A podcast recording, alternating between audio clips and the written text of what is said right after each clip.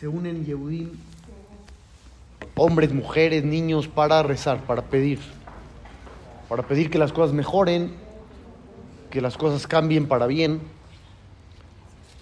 Dice Rabbenu Bahye, Gadol Koach Tefilá, Afiru Leshanot Ateba. Rabbenu Bahye dice que la tefilá, el rezo, tiene un poder muy, muy grande para tres cosas. La primera de ellas, Leshanot Ateba, puede cambiar la naturaleza.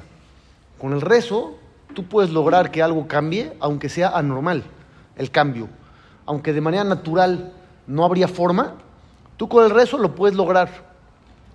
La número dos, Leinatzel Minasakana. El rezo también ayuda para que uno se salve del peligro. Un peligro X o Y, sea cual sea. Tú puedes rezar y Besat Hashem con eso, Dios te salva.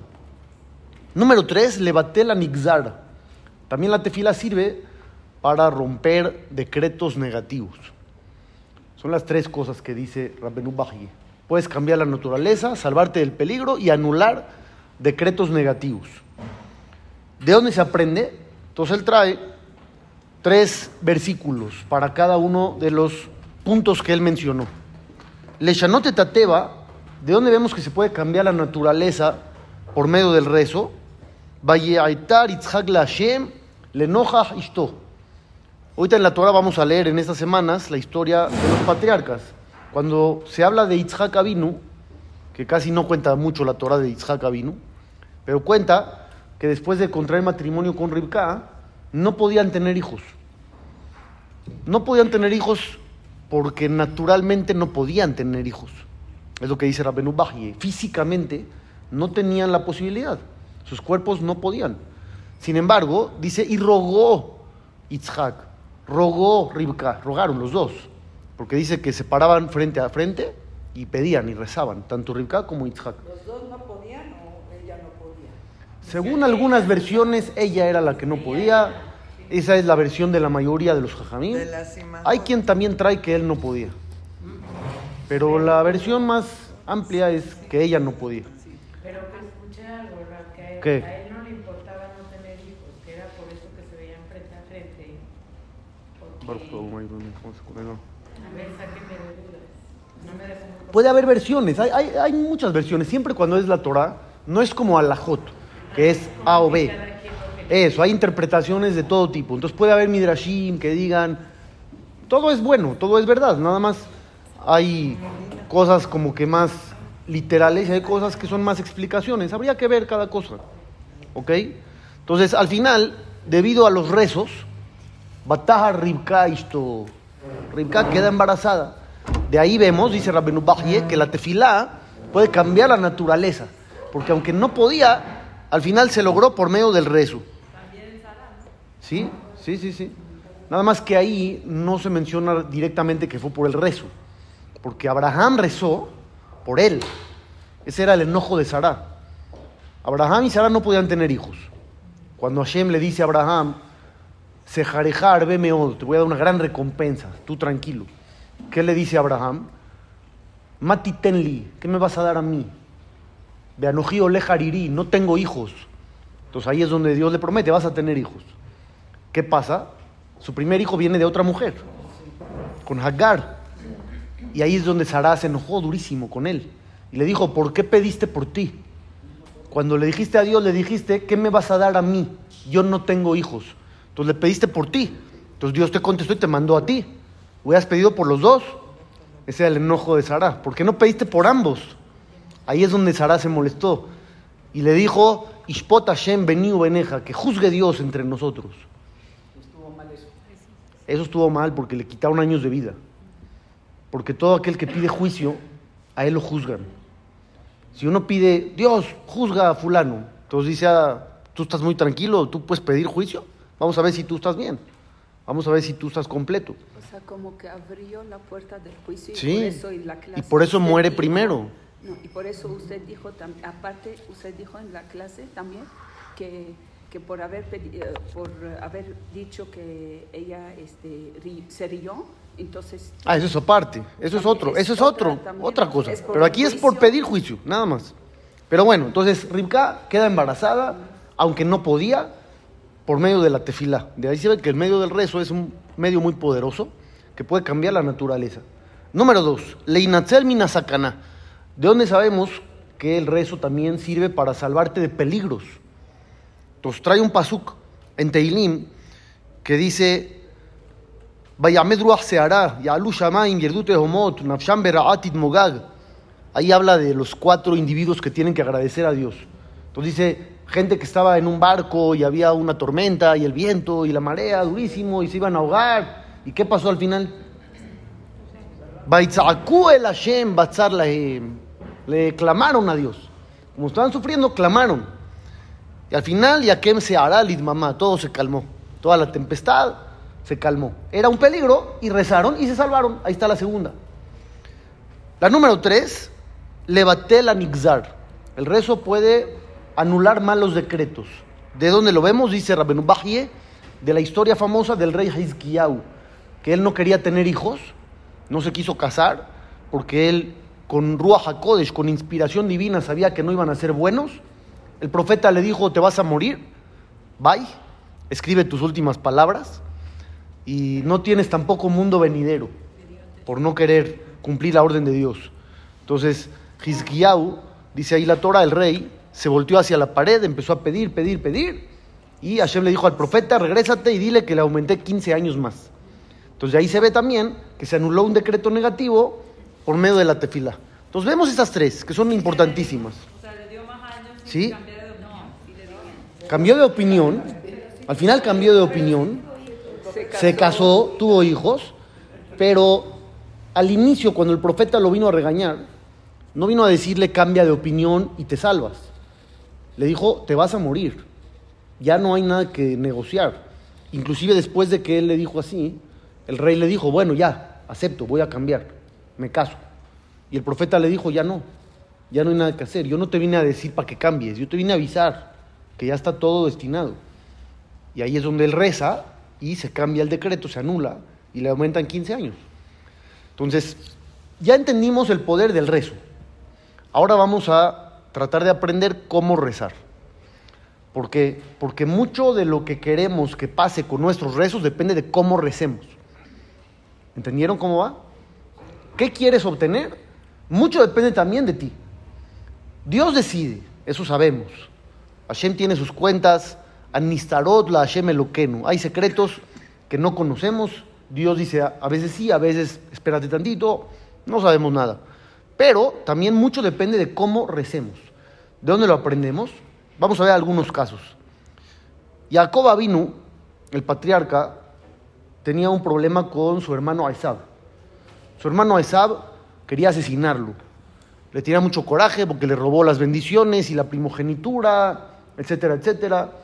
Cuando se va a llevar a cabo el enfrentamiento entre ellos dos, el encuentro, que se supone iba a ser un enfrentamiento, dice Jacob, Dios. Sálvame, por favor. Y hasta ahí pidió una cosa, sálvame, por favor. De manos de mi hermano, de manos de Aizab. Son tres peticiones que no son necesarias. Él sabe que hay un peligro. Sálvame, ya, con eso era suficiente, con las primeras. Atzilenina, sálvame por favor, ya con eso era suficiente. No, él aumentó. De manos de mi hermano. Con eso también ya es suficiente, porque no tiene más hermanos. Es el único que tiene, no es que eran 20 hermanos. Tiene uno nada más. Y luego aumenta Miad a Esab. Sálvame de manos de Esab. ¿Para qué tanto rollo? Que diga ya, sálvame ya. Es obvio.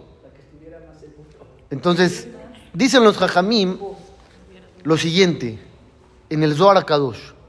Mikan, de aquí aprendemos, de man de tzalet zelote, aquel que reza una plegaria, le farashá, tiene que explicar Miloi Kadkayaut, sus palabras como debe de ser. Tiene que aclarar bien, bien lo que quiere.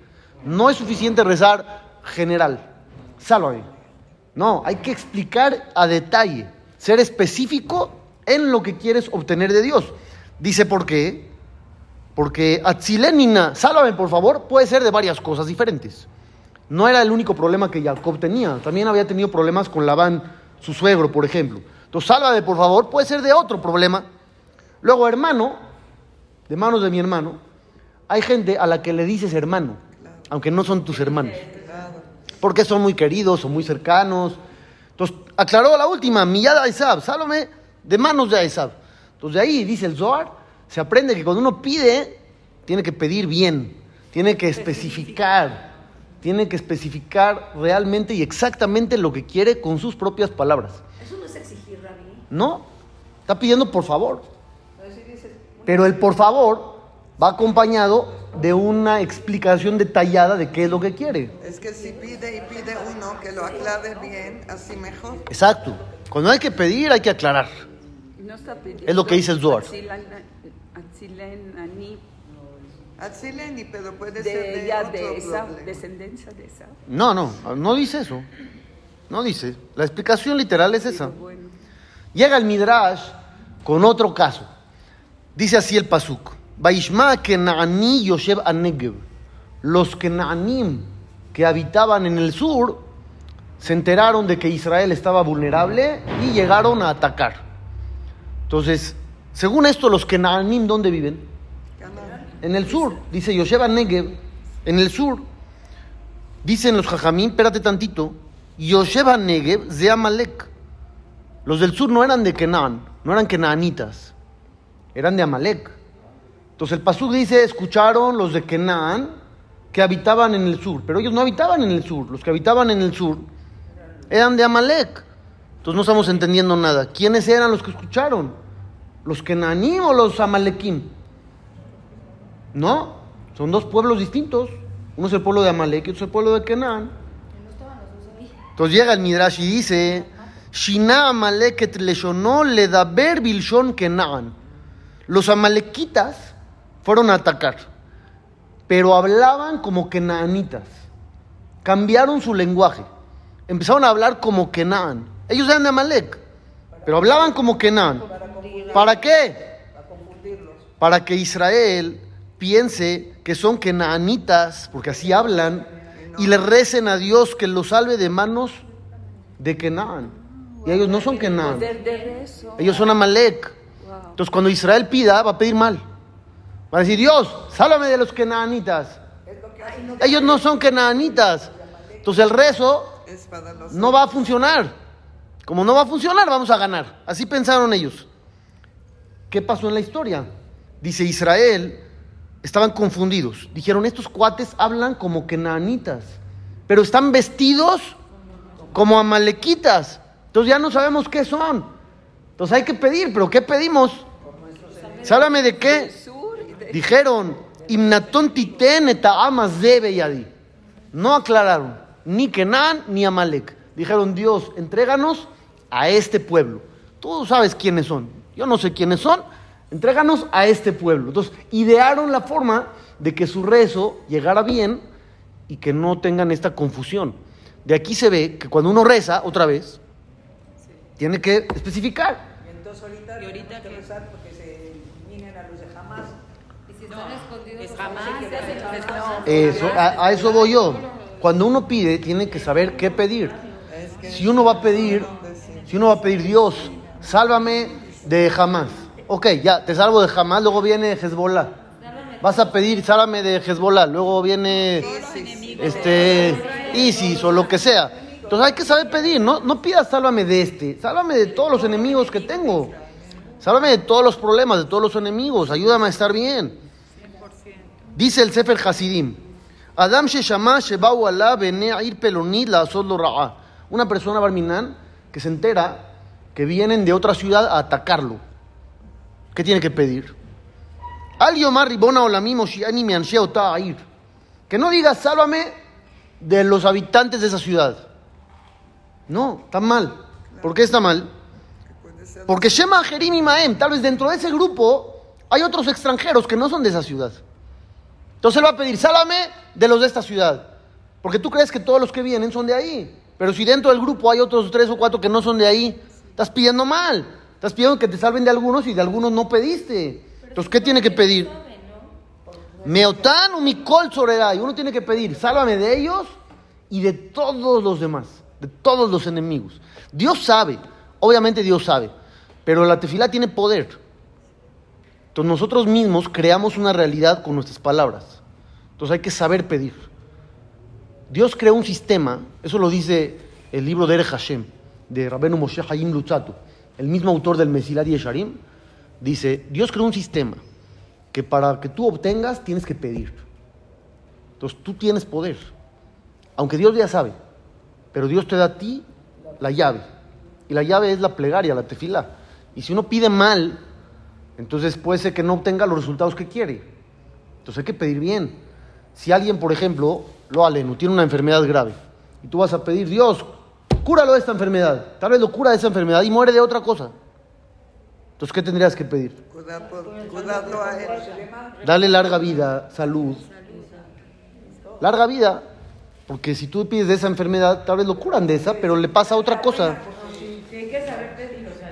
Hay que pedir a detalle. Tengo un ejemplo que pedí muy mal hace como tres años. Dije que me quería aislar y no quería ver a nadie. Y nos dio COVID a todo el mundo por usted. No, me. ¿Ya, sé, ¿Ya ven? Ahí está el problema. Ahí estuvo el problema. Me dice Simón, hubieras pedido un viaje en una isla. para pedir. Ahí estuvo el problema. Ya entendimos por qué pasó todo. Hay que saber pedir, hay que pedir bien. Yo una vez leí, una vez les comenté, que una vez leí de Rav Silverstein, Rav Silverstein contó una historia parecida. Decía que una persona tenía una enfermedad muy grave, estaba hospitalizado, y la gente empezó a pedir que se cure de esta enfermedad, que se cure de esta enfermedad, que se cure de esta enfermedad. Se curó de esa enfermedad, salió y lo atropellaron.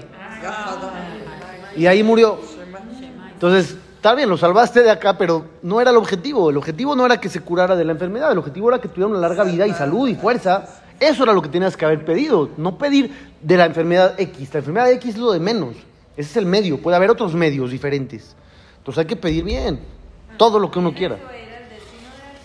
¿No? Esa persona del ¿cómo? Podemos decir, No te dicen aunque Pero tenemos, obviamente, obviamente hay un decreto divino, pero ya dijimos que con el rezo se pueden cambiar. Aunque haya un decreto, se puede cambiar con el rezo, siempre y cuando reces bien. Porque si uno va a rezar mal, tal vez ya no va a poder romper ese decreto negativo. Entonces hay que pedir bien, hay que saber cómo. Se muere de repente es para que no tenga chance de pedirlo, o sea, curarse, para que no se pueda romper ese decreto. Puede ser. Dios sabrá. Pero no siempre se rompe. el Dios sabrá. No, por eso dije, Anistarot la Shemeloken. Hay secretos que nunca vamos a saber. ¿Por qué aquí no, aquí sí? Eso no vamos a saber. el Pero uno tiene que hacer lo que puede hacer y hacerlo bien. Otro de los casos que traen, muy curioso, la Gemara en Berajot dice lo siguiente: sabemos que Haná no podía tener hijos, era la esposa del Caná. Al final, Baruch Hashem tuvo a Shemuel a Naví. ¿Cómo es que tuvo a Shemuel? Por medio de su tefilá. Sí. Haná rezó, rezó de todo corazón. De ahí se aprenden muchas de las leyes del rezo, de Haná, curiosamente. En, en la Gemara y en el Shulchan Aruch se aprenden de ella. 19 años. ¿Qué? Rezo. Sí, claro. 19 19 y medio. y medio.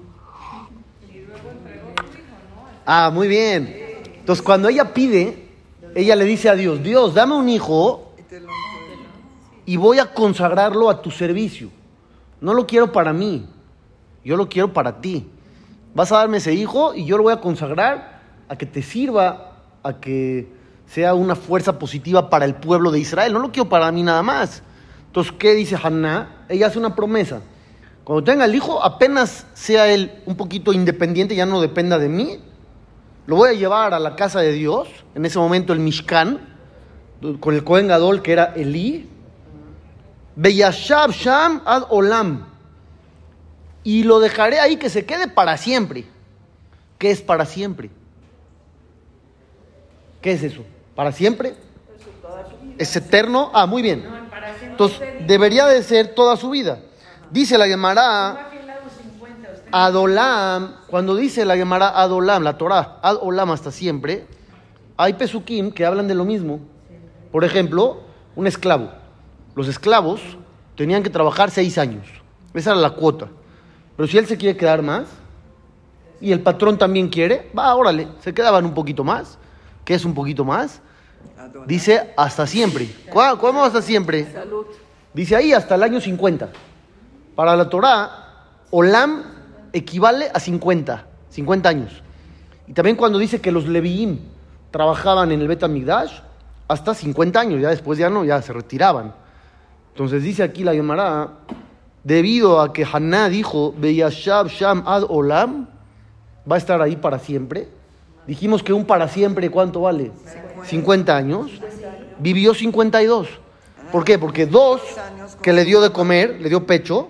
A partir de ahí, ella dijo, a partir de que ya sea él independiente, va a estar ahí para siempre. ¿Qué es para siempre? 50. Vivió 52.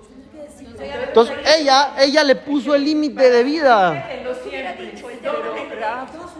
Hubiera dicho otra cosa, no Adolam. Hubiera dicho toda su vida, tal vez. ¿Por qué usó la palabra Adolam? y el, este, No, por eso estamos aprendiendo. pero el Nabi se iba a morir porque hizo una- algo, confrontó con un eh, Cohen, ¿no? Confrontó- Shemuel. Sí, No, Hazid, ¿qué hizo Shemuel? sí, ¿Por qué? Con un, con un eh, Cohen de, un, eh, de una ley de un sacrificio. No, eso fue cuando tenía tres años. Ah, No bueno, 52. Y no murió con eso. No, No. por él. No, no, eso es con Elía Cohen de la Shahita y todo ese ¿Cómo relajo. debía Pero pedir sí, Hashem sabía a lo que ella se refería. Muy bien, Hashem sabe, pero ya dijimos que las palabras tienen poder. Porque creas cosas, ¿no? Exacto. La palabra tiene poder de crear cosas. Aunque Dios ya sabe, Dios creó un sistema, según ese sistema, tus palabras tienen poder. Y si tus palabras tienen poder, tienes que tener cuidado con ellas. Tienes que saber qué decir, qué no decir. Por ejemplo, la Gemara dice, al tiftah pe la satán. No le abras la boca al satán diciendo cosas que no quieres que pasen. Hay jajamí, por ejemplo, que cuando cuentan historias dicen en tercera persona, para no decir sobre ellos cosas negativas, aunque es una historia, dicen en tercera persona, para no llegar a sacar de la boca algo negativo sobre ellos. Israel decimos eso. ¿Qué? Al tiftah pe la satán, no le abras la boca al satán. Pero ¿cómo controla la mente? a contar algo. Así hacen muchos. Sí. Sí. Porque las palabras tienen poder. Pero ¿por qué estoy? Vamos a decir, si Dios ya sabe nuestras- nuestras necesidades y lo que queremos pedirle, es ¿por qué tanta especificación? Porque Dios, aunque sepa, nos dio a nosotros el poder. Dios no sabe lo que usted necesita. Claro, ¿Y usted rezó hoy? ¿Para qué? para pedirlo. Si Dios ya sabe. No necesita pedir. Dios ya sabe lo que quiere, lo que necesita y lo que es bueno y lo que no. Entonces no hay que pedir nada. Con la lógica esa. Pero no es así. Porque, como dije, Dios quiere y creó un sistema mediante el cual uno tiene que pedir para recibir.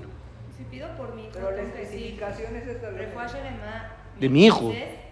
No, hay que poner el nombre. No, ya, el nombre ya. Con el nombre es suficiente porque es el hijo de uno. Pero hay que especificar. ¿De qué hijo? Hay que especificar. ¿De qué hijo? Claro, entonces mi hijo Moisés, pero no es...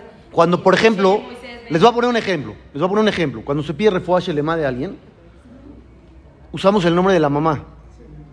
Decimos el nombre de él y el nombre de la mamá. ¿Por qué el nombre de la mamá y no del papá? Eso, porque la mamá es 100% la mamá. La mamá es 100% la madre. Entonces pedimos por ahí, porque tenemos que ser específicos. Pero los Va por ahí.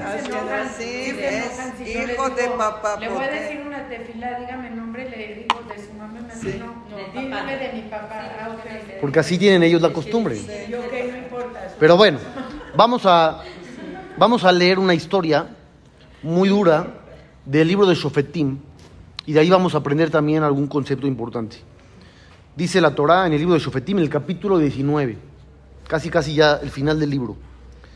En esos días en los que se cuenta esta historia, no había rey en Israel. Debido a que no había un rey, no había control. Entonces cada quien hacía lo que quería. Había una persona, Leví, que vivía en el territorio de Efraín, que tomó a una mujer. Esta mujer, por alguna razón, se enojó, se fue a la casa de su papá, a Bethlehem, cuatro meses. La mujer se molestó, se fue de ahí, a casa de sus papás. Entonces llegó el hombre y dijo, voy a ir por allá. Fue para allá, le trajo unos regalos, se arregló con la mujer y estuvo ahí tres días, comieron, bebieron, pasaron la noche. Cuando ya se quería ir él, el suegro le dice, no, no, espérate, vamos a comer, comes y te vas, no, no así tan rápido. Entonces comieron, bebieron, se hizo tarde Le dice, ya me voy, no, ya es tarde. Quédate otra vez. Se levantó en la mañana, otra vez le dice, ya me voy. Le dice, no, quédate a comer. Hasta que ya no aceptó el, el Señor. Y aunque ya se iba a hacer de noche, dijo, ya me voy. Se va y se les empieza a hacer de noche a la mitad del camino. Entonces no saben qué hacer. Hay una ciudad de Goim cerca. Y dice, no, no, no hay que quedarnos ahí. Vamos a seguir un poquito más. Hasta una ciudad de Yehudim. Llegan a la ciudad de Yehudim, que es de Shevet Binyamin, de la tribu de Binyamin. Vean qué impresionante. En Ishme Asefotama Baita Alalun. Nadie les da hospedaje. Nadie. Nadie los acepta. Hay un hombre anciano que también es de Har Efraim, pero vivía ahí, igual que él. Entonces, cuando ve a este cuate en la calle, le dice: ¿Quién eres? ¿A dónde vas? ¿De dónde vienes? Entonces le cuenta: Mira, soy un extranjero, vine de paso, se me hizo de noche, necesito un lugar para dormir y nadie me da. No necesito nada, nada más un techo. Le dice: Yo tengo comida para mis animales, tengo comida para mí, nada más necesito un techo y nadie me da. Entonces le dice el anciano: Vente a mi casa. ¿Cuál es el problema? No duermas en la calle. Entonces llega a su casa, les da comida, aunque no necesitaban, comieron, bebieron, le da para bañarse. Cuando estaban cenando, la gente de la ciudad rodean la casa y le dicen al hombre, saca a este invitado que trajiste. Como era una ciudad judía. Sí. Sácalo, lo vamos a maltratar. Lo vamos a maltratar. Igualito que Sedom. Idéntico, la historia es idéntica, pero es de Yehudim, la ciudad es de Benjamín. Entonces sale el hombre y dice, no, no, no, no le haga nada, ¿cómo creen? No le hicieron caso. Al final tomaron a la mujer de este hombre y la maltrataron toda la noche. Él se levanta por la mañana y ve a la esposa tirada en la entrada de la casa y falleció. Entonces él manda avisar a todas las comunidades de Israel lo que acababa de pasar. Cómo la maltrataron a la esposa, cómo se portaron con ellos. Todo Israel se reúne y dicen esto no se puede permitir. Forman un ejército de 400 mil personas, todo Israel, representantes de cada tribu, para ir contra estos cuates. Entonces llegan, sí, sí, a los de Viñamín, sí, a los de Viñamín. Los de Viñamín no quieren entregar a los culpables, no quieren, no quieren entregarlos, mal, no los quieren entregar. Entonces, después de unas conversaciones, se reúnen también de la tribu de Benjamín, 26 mil personas, a pelear. Guerra entre Yehudim. ¿Por qué? Porque los Yehudim dijeron, entréganos a los culpables, no, no te entrego nada, ah, no me entregan nada, sí que no. Guerra. Yehudim contra Yehudim. ¿Pero cuántos son contra cuántos? 400 mil con 26 mil. ¿A quién le apuestan? ¿Eh? A los 400 mil. Está obvio, ¿no? ¿Mandé? Aparte, los otros se portaban mal. Entonces, como se usaba antes, antes de ir a la guerra, le preguntaban a Hashem, al pectoral del Cohen Gadol. Entonces ellos van a preguntar y preguntan lo siguiente, pongan atención, aquí está lo importante. Bayomeru bene Israel. Le preguntan a Dios y le dicen, milhamá im. Dios, ¿quién tiene que ir al frente para la guerra contra Binyamin? Dice Hashem, Yehudá. Yehudá primero. ¿Ok? Se levantan, va Yehudá primero, van a la guerra. ¿Y quién gana? Binyamin. Binyamin gana. Y mataron del ejército de Israel Shenaim Besrim Elef Ish. 22 mil personas mueren. De los 400. Sí, pierden. Israel pierden. Vayalú bene Israel Vayukul Hashem. Los de Israel se reúnen y empiezan a llorar delante de Dios. Pero Dios les dijo que vayan y perdieron. No se entiende bien. Y aparte ellos son los buenos. Entonces le vuelven a preguntar a Hashem, Ausif la Gesh la Milhamá y Bene Binyamin, Dios, ¿volvemos a ir a la batalla? Vayomer Hashem, alú Elav, dice Dios, vayan, vayan otra vez. Van el segundo día a la guerra, ¿quién gana? Benjamín otra vez. Vayashhitu, Bibne Israel, Oche, Moná, Azar, Elef Ish. matan a otros 18 mil. Entonces llegan todo Israel, otra vez llorando con Dios, ayunaron, hicieron korbanot, y le preguntan a Kadosh Barujú, a Osif, Ola, Tzela, Milhamay, Bene, Binyamin, Ají y Megdal, ¿volvemos a ir o no volvemos a ir? Ya no sabemos qué hacer. Vayomer Hashem, Aluk, y Mahar, Tenenu, Belladeja. Dijo Dios, vayan, ahora sí van a ganar. Entonces, ¿qué, qué sucedió aquí? Entonces, llegan los comentaristas, el Malvin, un gran comentarista del Tanaj. La pregunta, ¿quién va a estar en el frente, Sí, hay que saber. ¿Cómo? ¿Por qué? Es una guerra, Dios decide. Hay que saber qué hacer. Seguro. Dice el Malvin, Lo shaluim yalula milhamá. Cuando llegaron, dijeron, Dios, ¿quién primero? ¿Cómo quién primero? Primero pregunta si ir o no ir. No quién primero. Ah, tú ya decidiste que vas a ir. Y nada más preguntas quién primero. No preguntaron, vamos o no. Directo preguntaron, ¿quién va primero? Ah, entonces ya decidiste tú. Yehuda. Entonces, que vaya Yehudá, ok. Veloim y Atzlihu tampoco preguntaron si iban a ganar o no. Ellos daban por hecho que iban a ganar. Confiaban en ellos, en su fuerza, los números. Son 400 mil. Obviamente van a ganar. Dice, pero no fue así. Estuvo mal la forma en la que plantearon todo esto delante de Dios. Dice, la segunda vez. No fueron todos a llorar delante de Dios y a preguntar. Fueron nada más los ancianos, los jueces. Y dijeron, Aosif la la volvemos a ir a la guerra. Velosh Aluk Mopam Shelishi. No preguntaron tan exacto como la tercera vez. Batjú Atal Geburatam, también confiaban en ellos mismos. Entonces, ¿qué estamos viendo de aquí?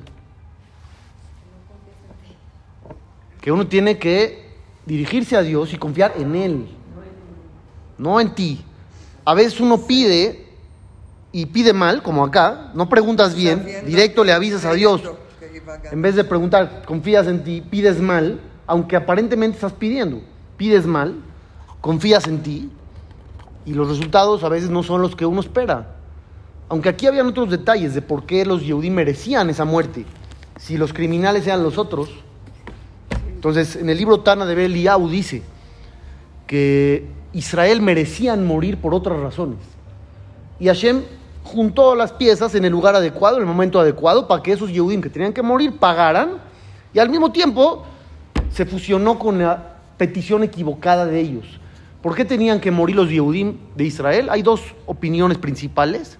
Una, porque en esos tiempos había un templo idólatra en Israel durante mucho tiempo que tenían el ídolo de Mijá. Mijá era un hombre que salió de Mitzrayim con un ídolo en la espalda. Así cruzó el mar y así llegó. Y ya cuando entraron a Israel, abrieron un templo, Barminan, de idolatría. Y el pueblo de Israel lo tuvo ahí décadas. ¿Y quién decía algo? Nada, nadie. No les importó nada. Entonces Hashem estaba molesto con ellos y aquí pagaron. Esa es una. Por eso tenían que morir esas personas. La otra dice, porque dentro de Am Israel había jueces. Esos jueces tenían que haber ido a enseñar Torah a todo Israel. Y no iban. Se quedaban ahí en cada quien en su lugar y que venga la gente. ¿Cómo que venga la gente? Tienes que ir tú a impartir conocimiento y no fueron. Entonces también ellos eran culpables en ese sentido y por eso tuvieron que morir. Uno de los ejemplos fantásticos justamente es de Shemuel. Shemuel, la Torah atestigua que recorría todo el territorio de Israel, año con año. No se quedaba ahí en su casa y alguien que necesite algo que venga. Año con año recorría todo el territorio judío para impartir justicia, para impartir Torah, y por eso se le considera como Moshe y Aarón juntos. Porque aparte de resolver problemas, enseñaba Torah. Las dos cosas. Shemuel, Shemuel Anabí. Dice que él se llevaba tipo una maleta un- con todas sus cosas, una casa de campaña, su comida, sus cosas, para no tener provecho de nadie. Y así recorría todo el campamento de Israel. ¿Cómo, cómo, cómo se mantenían si no recibían nada de regalo, nada? Nada de regalos, Ah, nada de regalos extra. ¿Sí o no? Entonces aquí vemos otra vez. ¿Mandé? ¿Cómo se puede entender también la tribu de Miniamín? ¿De dónde les salió esa maldad? O Tremendo. sea, ¿De dónde?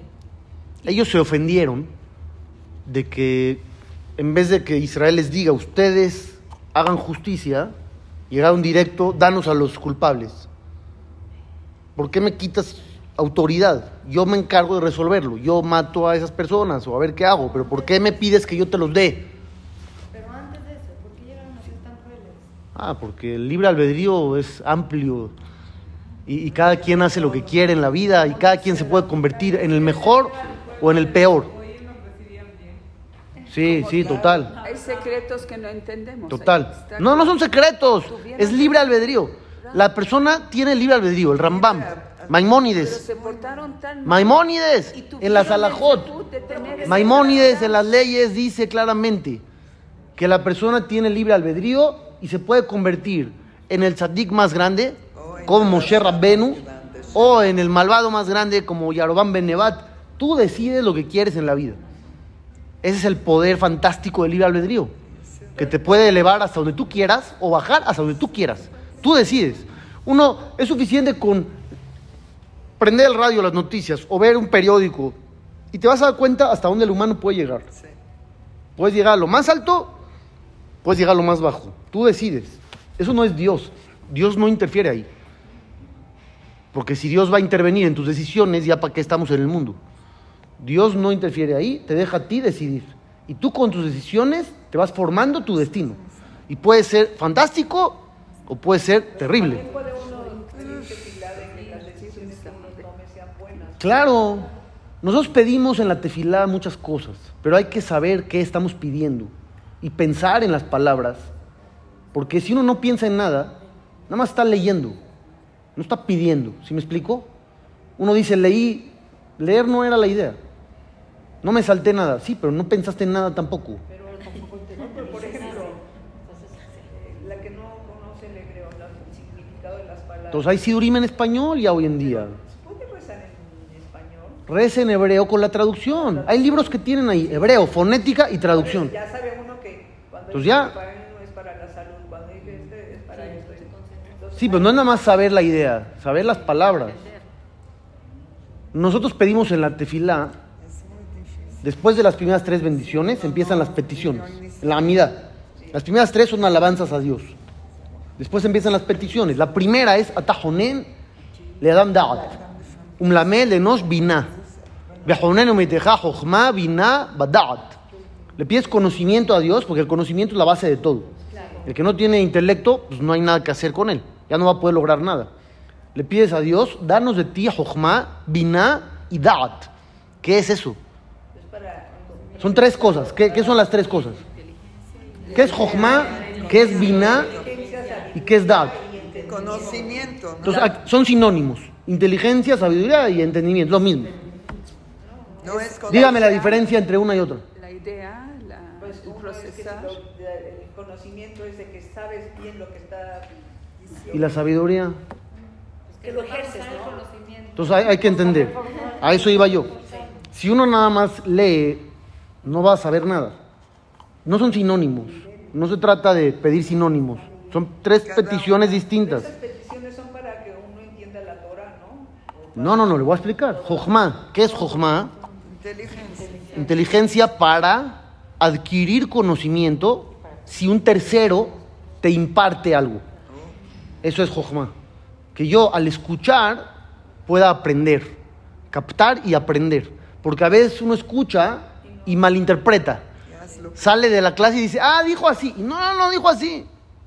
No sabes entender. Eso es. Jochma es, si me dan, poder tener entendimiento de captar esa información de manera correcta. Eso es Jochma. Que es Binah, que a partir de lo que yo ya aprendí de otros, yo mismo puedo deducir. Me enseñaron 2 más 2 y yo ya entiendo, ah, 3 más 3. No me necesitan enseñar todos los números del planeta. ¿A ustedes les enseñaron todos los números? No. Les enseñaron ciertas operaciones, ya captaste el sistema, y ahora los números que te pongan lo vas a saber hacer. Eso es Binah. Tú puedes deducir. Ya vas tú. No más aprendes, vas tú ahora. ¿Y qué es Da'at? Llevar a cabo. Ruach HaKodesh.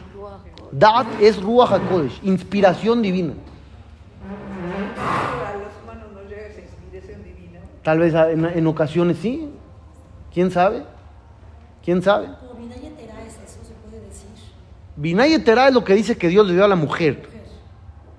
porque dice Va'iben, cuando Dios formó a la mujer, usa esa palabra. Va'iben. Va'iben de Biná. Entonces la Gemara dice eso, Biná yeterá nitna la isha. Que la mujer tiene un entendimiento que el hombre no posee, mayor al del hombre, y se da cuenta de cosas que el hombre no se da cuenta El sexto sentido. lo que le llaman el sexto sentido, que ahí la Gemara dice que la mujer tiene esa capacidad de, de captar cosas que no están a la vista y de decir, híjole, esto no me late. Y el hombre ve, nada, que no hay, no hay problema. La mujer entiende cosas que el hombre no. Pero no es Ruach HaKodesh, no es Ruach HaKodesh. Es un sentido extra que tiene la mujer, que el hombre no tiene, de poder entender otras cosas. Entonces, con ese ejemplo, con ese ejemplo que les di, ya pueden entender que hay que saber rezar y que si uno no conoce las palabras o los conceptos, no sabe ni qué está diciendo.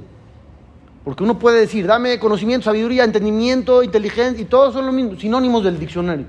Y no, no estás pidiendo sinónimos del diccionario, estás pidiendo cosas diferentes cada una. Entonces hay que saber qué está uno pidiendo. ¿Sí me explico? O sea, hay que estudiar, hay que agarrar un sidur, 10 minutos al día, y ver de qué se trata cada cosa. No nada más leer.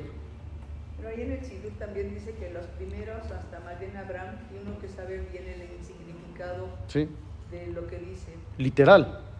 ¿Por qué tiene que ser nada más en este eh, es el párrafo? Es la mínima. La mínima. Lo mínimo es que uno entienda la primera verajá. Es lo mínimo. Si uno no entiende ni la primera verajá, entonces no está rezando. Es lo que dije antes, está leyendo. Pero Dios no quiere que le vengas a leer. Quiere que le vengas a rezar y que te comuniques con Él y que le pidas. Entonces si uno no entiende nada, no está haciendo nada. ¿Sí me explico? Perdón, David, ¿por qué decidieron actuar como en Sodoma esa- esas personas? Por malvados. Pero eran de. Sí, Yehudim malvados. Hay Yehudim malvados. Es lo que estamos aprendiendo de la historia. Hay Yehudim malvados. Sí, hay. Hay de todo. Hay Goim buenos y hay Yehudim malos. Hay de todo en el mundo. Depende del libre albedrío de uno. Un Goy que cumple sus mitzvot y se porta bien, se va a la mamá. Tiene mundo eterno y tiene recompensa. Cada quien como se porte, no es por raza. Cada quien como haga las cosas. Sí. Es que yo una, una escuché una clase que hay más algo que no se puede cambiar ni con tefilá. Porque hay veces que un Lo único que no se puede cambiar, aunque uno rece, lo que rece, es la misión que tiene uno en la vida. Eso no se cambia, la misión. Cambia las herramientas, pero la misión no cambia, porque a eso te mandaron al mundo. Si alguien tiene una misión en específico, no se va a cambiar aunque rece lo que rece. ¿Sí me explico? Pero lo que no sea su misión, sino herramientas de vida, pueden cambiar. mazal se puede cambiar. Eso es el mazal. La misión, el objetivo. Es lo que no se cambia. ¿Puedo cambiar que mi misión sea más, o sea, que se me haga más fácil hacerla? Sí. Pide uno ayuda celestial para poder llevar a cabo su misión. Eso sí se puede. Pero cuando sepas que sí. Pero bueno, hay que pedir bien. Es la conclusión. Pedir bien. No sé árabe yo. O sea, que uno con sus propias palabras, uno lo hace amigo a Shem y todo. Sí, con sus palabras. Es la tefilá original. Bueno, Besat Hashem, todo lo bueno. No, yo no sé árabe.